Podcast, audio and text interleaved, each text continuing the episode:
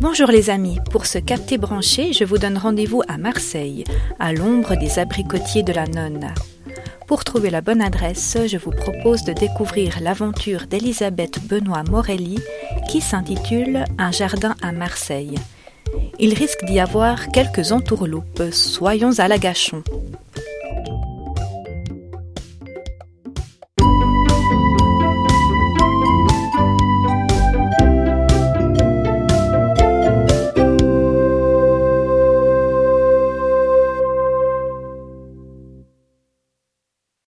Elisabeth Benoît Morelli est une autrice française pour la jeunesse. Linguiste de formation, elle enseigne aujourd'hui en école maternelle. Sa créativité s'exprime dans tout ce qu'elle entreprend, que ce soit avec les enfants, l'écriture, la cuisine ou le dessin. Un jardin à Marseille est l'un des quatre livres en lice pour le prix Chronos 2023. Dans ce roman, Angelo, le narrateur de cette histoire, habite à Marseille avec sa famille. Il a deux petits frères jumeaux, Milo et Hugo. Ses parents connaissent une période compliquée, son père n'a plus de travail et sa mère vient d'en trouver un, mais à Paris.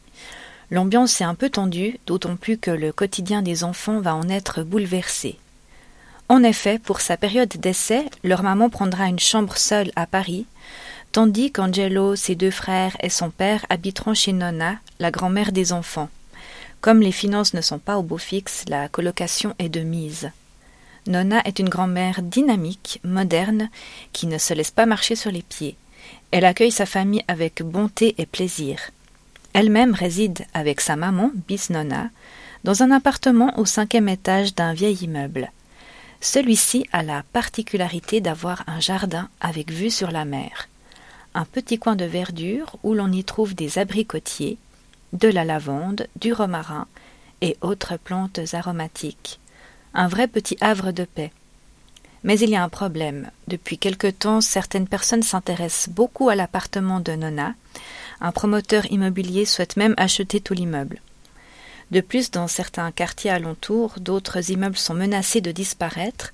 On parle aussi de projets pour implanter des hôtels de luxe. Les conditions de vie sont difficiles et les bâtisses mal entretenues. Tout devient plus cher et les gens n'arrivent plus à se loger correctement. C'est la loi du plus fort qui règne. Tout cela, bien sûr, inquiète Angelo. Il ne veut pas voir sa grand-maman mise à la porte. Avec l'aide de sa nouvelle amie Flora et de son nouveau professeur, M. Muller, il va tout faire pour défendre sa grand-maman et son fameux jardin. Par surprise, ce dernier deviendra un vrai lieu de rencontre et de manifestation. Ce roman exprime la tendresse, l'entraide, avec un ton agréable et parfois drôle, malgré les situations compliquées qui sont abordées. Les personnages sont vraiment attachants, surtout Angelo qui connaît une jolie évolution au fil de l'histoire et sort de son mutisme, un peu comme son arrière-grand-maman, vous verrez. Sans parler de Nonna qui est exceptionnelle. Ce roman met en lumière les liens entre les générations et des valeurs importantes pour le bon vivre ensemble, telles que la capacité d'écoute, le soutien, le courage. C'est une jolie découverte euh, à lire dès 9-10 ans. Afin de connaître le fin mot de cette histoire, je vous conseille vivement de télécharger ce livre qui porte le numéro 72120. Allez, Adesias